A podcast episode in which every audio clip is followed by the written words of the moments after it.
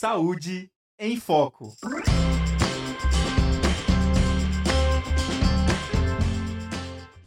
Olá, ouvintes e espectadores da Rádio Ninter, a rádio que toca conhecimento. Estamos começando mais uma edição do programa Saúde em Foco, o programa que traz para você todos os assuntos relacionados ao universo da saúde. Pessoal, só o nosso recadinho básico aqui do início do programa. Lembrando, olha, curta aqui o canal da Rádio Ninter, ative o sininho, que todo dia aqui, durante segunda a sexta, tem muita coisa bacana para você, ok? Olha só, no dia 27 de julho, comemoramos o Dia Nacional da Prevenção de Acidentes do Trabalho.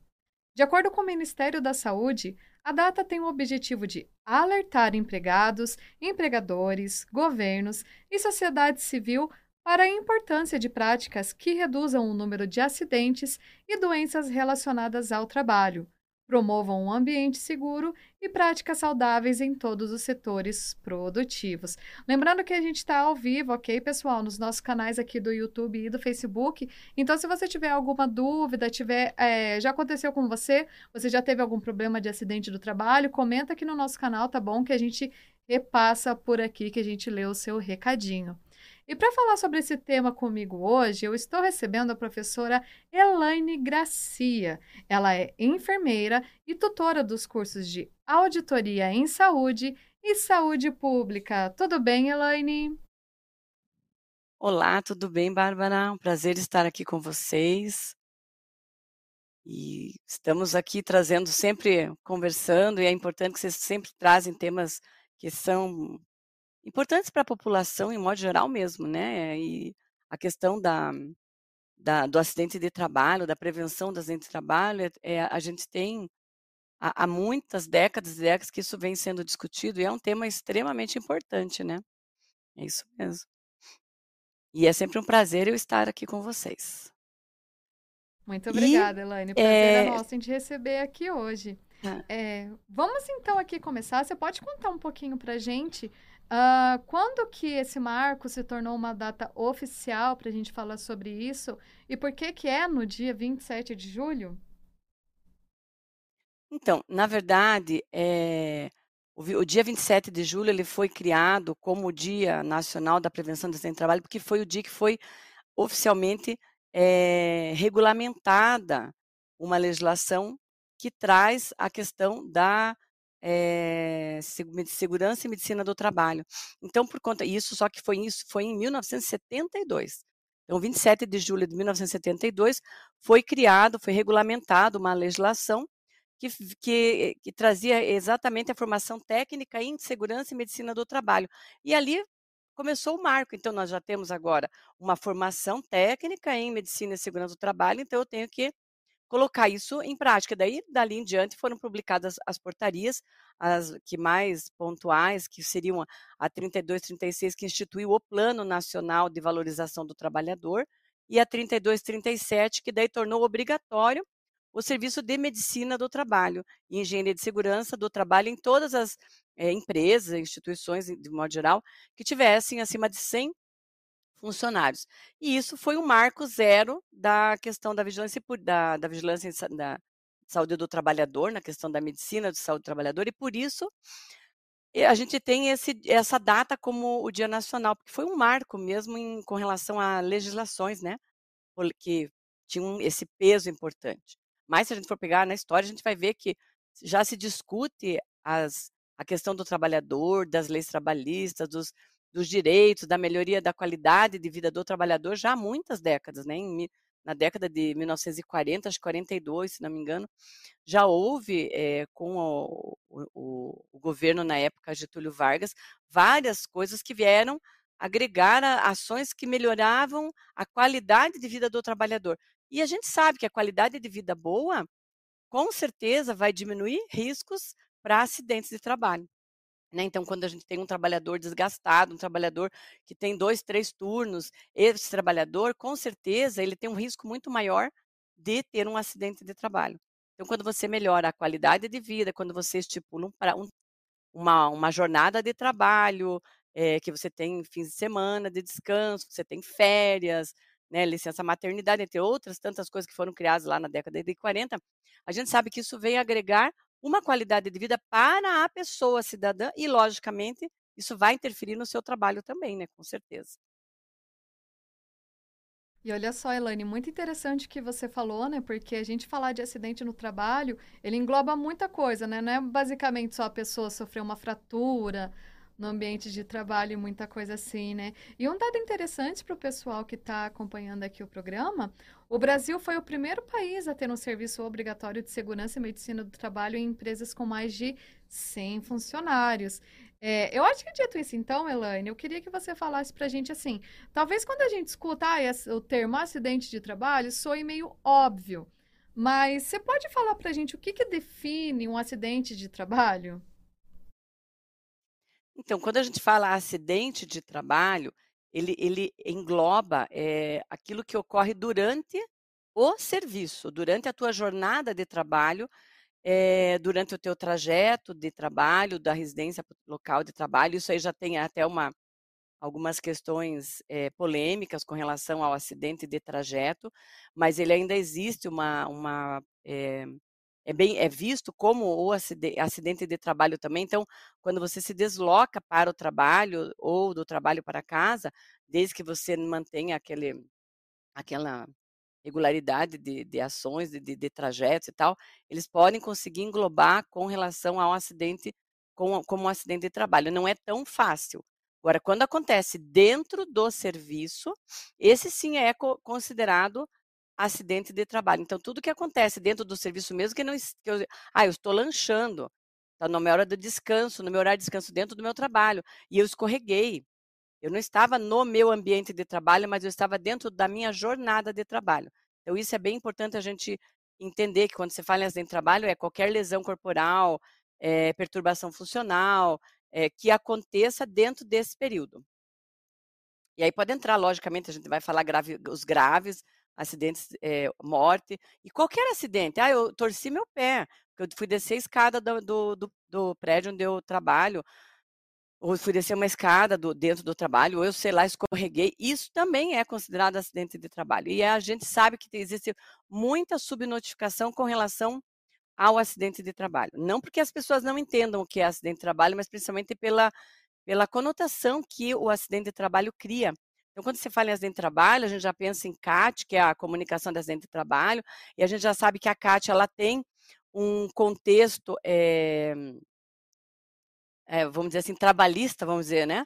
Então, é, o, o, empregador acaba vendo aquilo como uma coisa negativa, apesar de não o ser, né? Porque a CAT é uma comunicação das em trabalho para que a gente possa tomar medidas, tanto o trabalhador, tanto o, o empregador, quanto o, os órgãos do governo mesmo.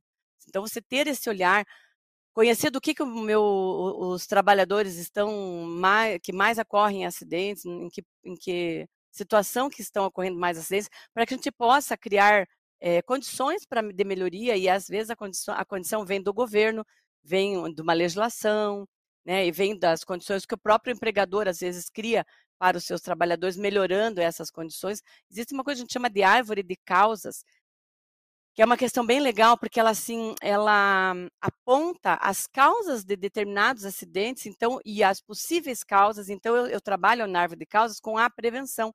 Então, é você olhar aquela Aquele acidente que ocorre, por exemplo, porque o piso está escorregadio, o que, que, a gente pode fazer com relação ao piso escorregadio? Aquele acidente em que você faz com a, o pérfuro cortante, que é um dos mais, infelizmente, é um dos que mais acontece na área da saúde, é, principalmente na área da enfermagem, que eu sou enfermeira, então da área da enfermagem, um dos acidentes de trabalho que a gente mais tem é, em questões de número é a, o pérfuro cortante.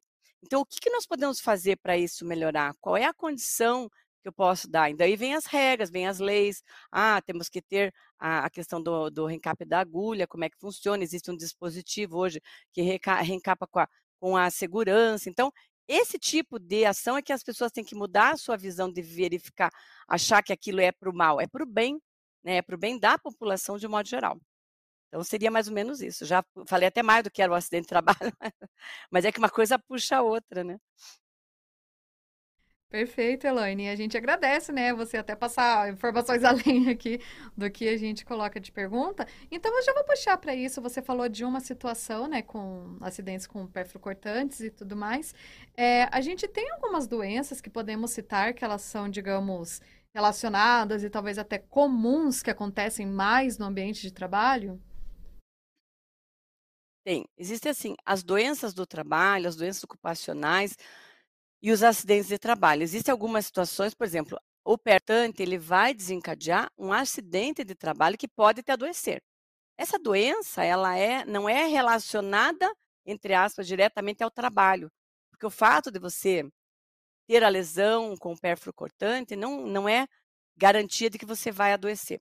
Mas a gente tem que tomar esse cuidado porque é, eu posso ter várias doenças relacionadas ao pérfuro cortante, uma delas é a hepatite B, outra HIV e, e, outras, entre outras doenças que a gente pode transmitir. Então, existem protocolos feitos pelos serviços é, do Estado e do município já com esse olhar para a prevenção de algumas determinadas situações. Então, quando você é, se perfura com com agulha, né, então eu estou funcionando um paciente e tal, eu me perfuro, a gente sempre parte do princípio que qualquer pessoa é é, é um risco grande, né? Então a gente vai ter que ter alguns protocolos. A gente tem, por exemplo, protocolo para HIV, que é tomar é, o coquetel. Então tem uma série de ações que são realizadas partindo dessa, dessa, é, desse princípio. Quando eu falo em doença ocupacional, a doença ocupacional ela está ligada com o, a atividade que eu exerço. Então, a atividade que eu desenvolvo. Então, eu tenho, eu desenvolvo uma atividade em que eu tenho muitos movimentos repetitivos, né? Então, eu posso fazer uma lesão por esforço repetitivo. Isso pode, isso está ligado diretamente com o meu trabalho. É, você pode ter, por exemplo, é, problemas auditivos porque você trabalha numa, num, num ambiente que tem muito ruído. Então, existe a perda auditiva ligada com esta, com este ruído que é constante. Você trabalha numa fábrica, essa fábrica tem um monte de ruídos, e isso pode desencadear.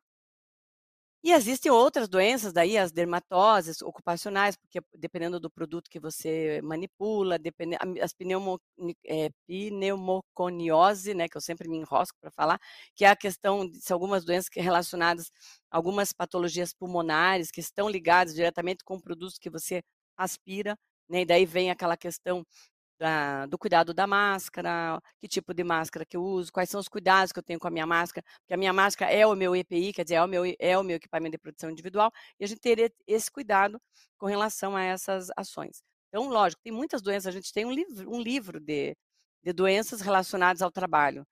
E cada área vai ter uma coisa que é mais característica. Então, na, na, área, na área da saúde, a gente vai ver pérfuro cortante, a gente vai ver transtornos mentais, a gente vê muito dentro da área da saúde.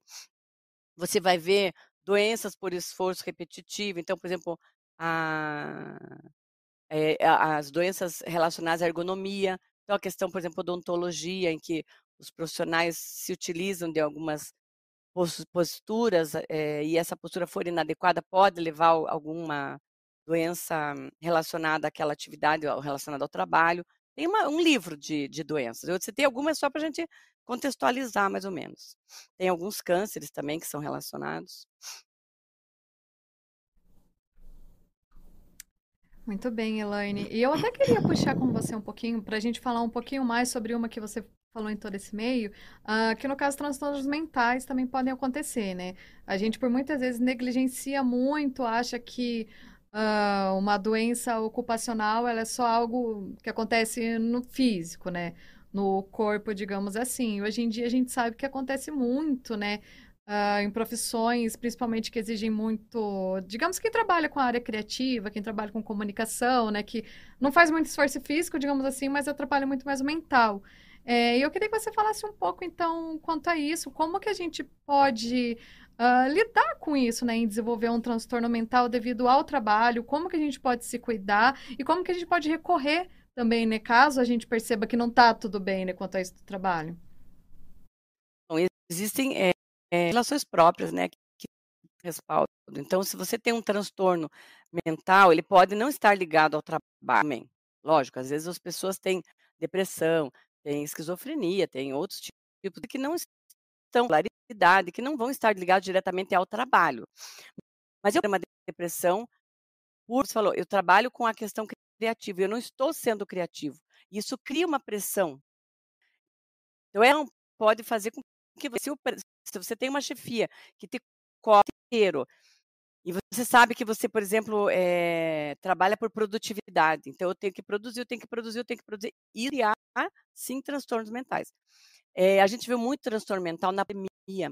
Então, a área da saúde, as que estavam diretamente ligadas com os pacientes, com a, a é, foi o maior número de baixas, entre aspas, a gente fala baixas, né, de profissionais que se ausentar para tra tratar a questão mental, porque não deram conta. Não deram conta da doença, não conta do, do, do contexto em que se vivia, que estava acontecendo. Então, que tipo de pressão? Então, como que a gente trabalha com isso? É, não existe uma, uma fórmula, né? A fórmula é o equilíbrio, é você lembrar da tua vida profissional, a tua vida pessoal. Então, quando a gente tem um desequilíbrio, então eu estou sendo pressionada, estou sem dinheiro, eu estou, né, estou dormindo pouco, não estou me alimentando bem. Então você começa a juntar vários fatores e esses fatores fazem, desencadeiam diversas, é, diversos adoecimentos no nosso organismo.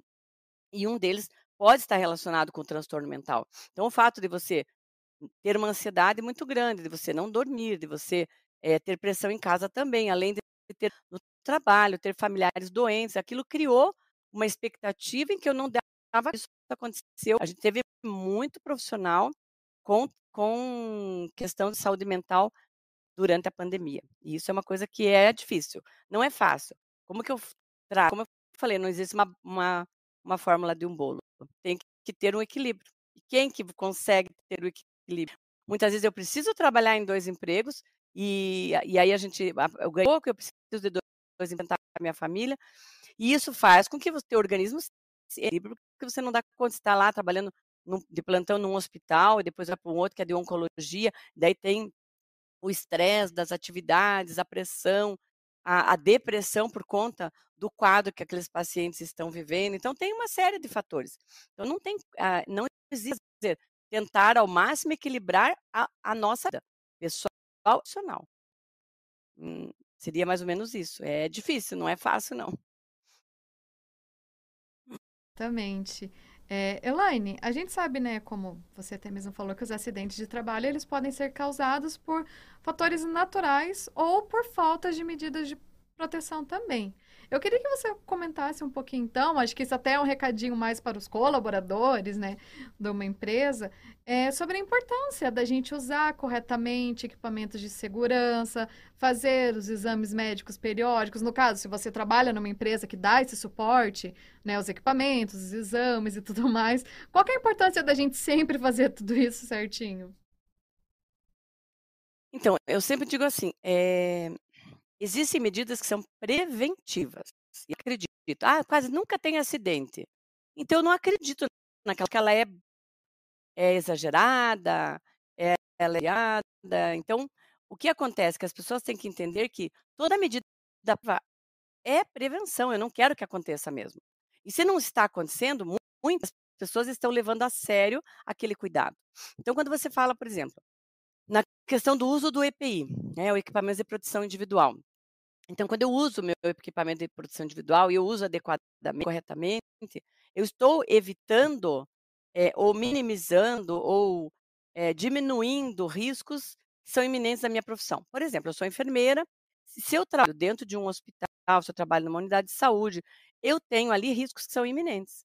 O fato de eu não usar o meu jaleco adequadamente, Usar o jaleco inclui usar o jaleco do manga comprida, sapato fechado, adorno, de não usar né, os esmaltes coloridos, cabelo solto, brincos enormes, porque tudo isso faz com que você também leve para casa as, a infecção, as, a, as bactérias, os vírus, né? Você vai levando no, no isso tudo fica no, no ambiente. Então, quando você entende que isso acontece, e por que, que eu tenho que me cuidar? Por que, que eu tenho que fazer o uso do EPI que está sendo exigido para aquela, aquela atividade? Lembrando que o EPI não é, ele não é opcional, ele é obrigatório. Se, ele, se você tem, trabalha com questões respiratórias, você tem a obrigatoriedade de usar o, a máscara, você tem a obrigatoriedade de usar é, o, o, jaleco, né? Então tem algumas, cada situação vai ter o seu EPI próprio. E o que, que o profissional tem que fazer? Em conhecer qual é o EPI que você precisa usar. Qual é o EPI que você precisa usar quando você está lá no laboratório? Porque não é só os alunos que têm que usar o jaleco, você também tem que usar. Manipular alguma coisa que pode, né? Você pode entrar em contato. Então, por que, que eu tenho que usar a luva? Qual é a, né, a necessidade daquela luva? Então, essas questões são importantes a gente discutir bastante com os profissionais para que eles entendam se eu estou naquele ambiente, por que, que eu tenho que usar determinado EPI? Ou por que, que eu tenho que usar de, é, que tem o, o, o, equipamento de proteção coletiva? Quando eu falo em equipamento de proteção coletiva, a gente sempre pensa nas placas, na, né, naquelas placas ilustrativas, ó, piso escorregadio, sei lá, mas não é só a placa. Quando você fala, por exemplo, de chuveiro de emergência em lugares que você mexe com produto químico ou daqueles lava-olhos que também são obrigatórios, é, a questão da, da, própria caixa de pérfuro cortante que tem nos laboratórios, por exemplo, da nossa instituição. Ah, por que, que tem que ter? Porque ela é exigida por lei e ela é uma medida de prevenção. Ela é um equipamento de proteção coletiva. Ela vai é, coletivamente, desde aquela pessoa que manu, manipulou o pérfuro cortante até aquela pessoa que vai carregar aquela caixa de pérfuro cortante para dar o destino final àquela caixa, tem a segurança. Então, é, esse é um equipamento que a gente chama de equipamento de proteção coletiva. Então, é importante que as pessoas conheçam quais são e quando que eu tenho que usar cada um deles. Né? Eu acho que a gente parte disso. E quando você fala do, do exame médico, o exame médico ele tem assim é, a importância são de três tipos: o exame médico admissional, o periódico e o demissional. Por que, que eu tenho que ter esses três? O admissional é porque quando você vai ser admitido, se você já tem alguma doença pré-existente, pré não quer dizer que isso vai barrar você de é, trabalhar. Ah, eu sou hipertensa, eu tenho varizes. É, então as pessoas querem esconder isso como se isso fosse é, criminalizá-la e não fazer com que as pessoas aceitem o teu trabalho. Não, apenas que tem que ter mesmo e tem que ter documentado o que, que você tem no exame quando você foi admitido naquela empresa. Por quê? Porque existem muitas pessoas que usam isso de modo inadequado. Então, eu vou entrar, vou esconder que eu tenho varizes, vou esconder, sei lá, que eu tenho problema no ombro, e depois, lá no meu exame periódico, eu começo a apresentar essas condições e eu quero caracterizá-la, essa condição, como um, uma, uma doença que eu adquiri no meu trabalho. E aí a gente tem uma série de questões legais que não dá para tempo, não temos tempo hábil para entrar. Então, por isso que os exames são importantes. Primeiro, para você detectar o que você tem. O periódico é importante para que a instituição conheça os seus funcionários. Será que eles estão bem de saúde? Será que eles estão precisando de alguma coisa? É o momento em que você também tem para é, eh, colocar as suas necessidades, né? E o demissional é para que a, a, é, é, é, o também é obrigatório e ele traz a, é, é para provar que no, no período em que você esteve naquela instituição, você não adquiriu nada de diferente. Então, são exames que têm uma, é, fazem parte da medicina e segurança do trabalho. Que tem, você tem tanto a, a, o olhar trabalhista como o olhar para o trabalhador. São dois olhares diferentes que a gente tem nesses exames. Não sei se respondi tudo que você perguntou. Respondeu sim, Elaine, tá ótimo. É, a gente já está entrando aqui nos minutos finais da nossa edição de hoje. Eu queria que você comentasse um pouquinho, então, para quem, principalmente para quem, né, está cursando algum curso, né, da área da saúde, como que é a atuação do profissional que trabalha é, nas empresas, né, no caso, que nem você falou, né, bastante da sua área, né, de trabalhos em hospitais e tudo mais, mas na empresa em si, como que é um pouquinho da rotina? Você diz do profissional de segurança do trabalho ou profissional de modo geral? Profissional da área da saúde. Se quiser comentar um pouquinho também, do, se você puder comentar do profissional da área de segurança do trabalho também, fica à vontade. Então, assim, o profissional da saúde, na segurança, com o olhar da segurança do trabalho, a minha orientação sempre é a mesma. Primeiro, conhecer as legislações, e entre elas eu coloco a NR32. Qualquer profissional da saúde tem que conhecer a NR32, porque ela é a norma de, que regulamenta a segurança dos profissionais da saúde. Então, ela vai dizer você quais são, o que, que tem que ter, mas eu sei o que Sim, mas essa é uma norma que vai valer para você e para a empresa em que você trabalha. Então, por exemplo, se lá na norma está dizendo que tem que ter um determinado é, condição para que você possa trabalhar, isso que a gente tenha é, condições que aquela empresa a dar as condições para o trabalhador ter a, a segurança do trabalho. Então, conhecer as, as ações, conhecer a NR32 é a primeira coisa que eu coloco. Segundo, como profissional, profissional isso vale para qualquer local de trabalho, é conhecer o mapa de riscos. Os riscos não é a única forma de se é, pontuar o risco, mas existe e ele é importante, porque ele diz que riscos eu tenho naquele ambiente. Riscos biológicos, são riscos físicos, são riscos químicos, econômicos, então ele sinaliza os que vão ter ambiente. Isso é importante para qualquer pessoa que entrar num ambiente, a primeira coisa que ela vai olhar na parede é o mapa de riscos. Puxa, que eu tenho que cuidar com isso, com aquilo, aí preciso usar jaleco, tenho que usar máscara. Então, isso é importante também. É, então, da CIP, eu acho bem legal colocar que hoje nós temos uma mudança na CIP, e os profissionais da saúde têm que conhecer. CIPA, ela teve, é, é, dois, ela foi modificada por graus.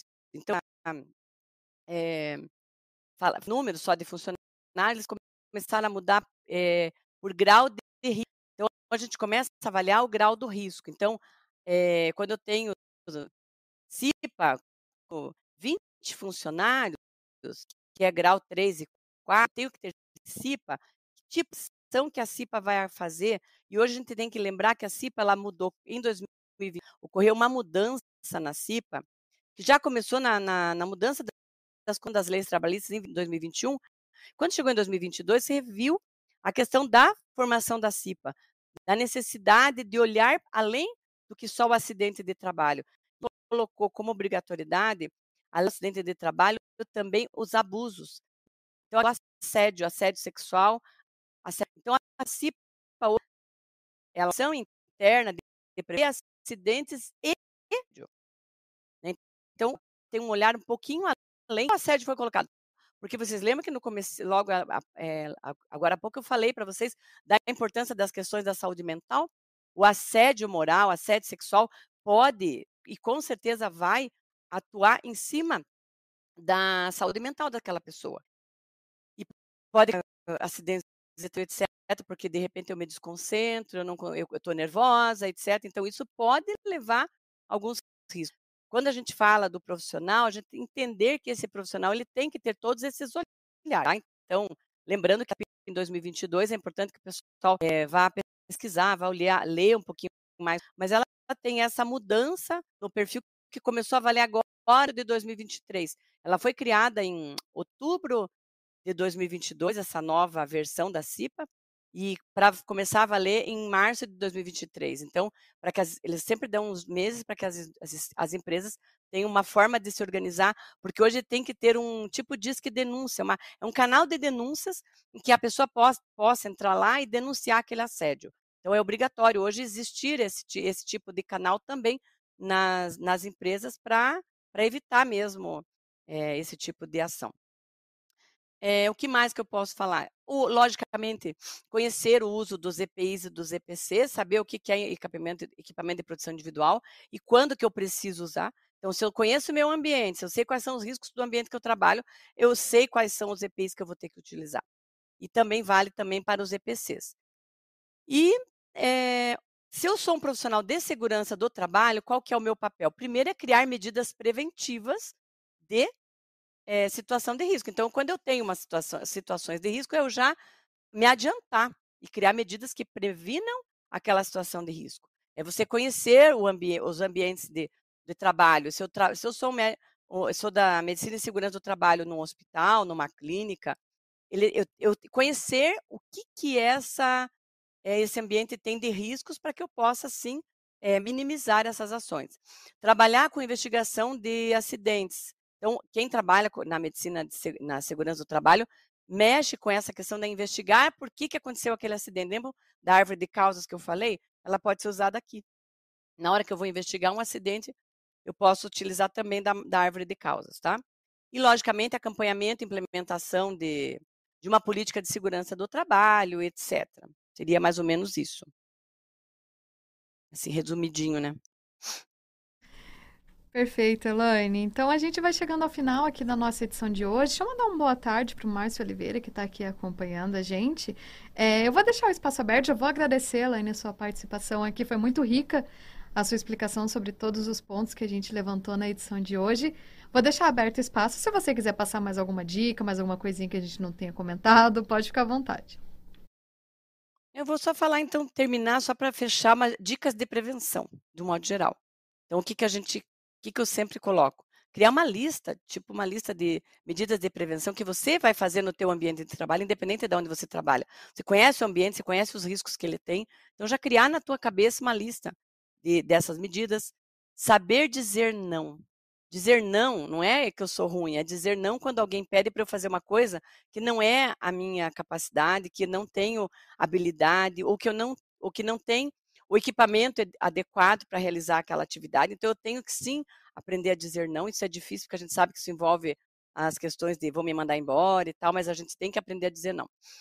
Rever sempre as nossas ações e os riscos do trabalho. Então, a gente sempre estar nos, nos é, atualizando, atualizando nas leis. E, lógica, a questão da organização do, no trabalho, né? Eu me organizar no meu trabalho vai fazer com que eu diminua os riscos. Ah, um fio solto no meio do, um, de uma sala já é um risco. Então, essas questões que parecem bobas ao princípio, mas que às vezes causam graves acidentes. E seria mais ou menos isso, acho que são dicas assim bem básicas.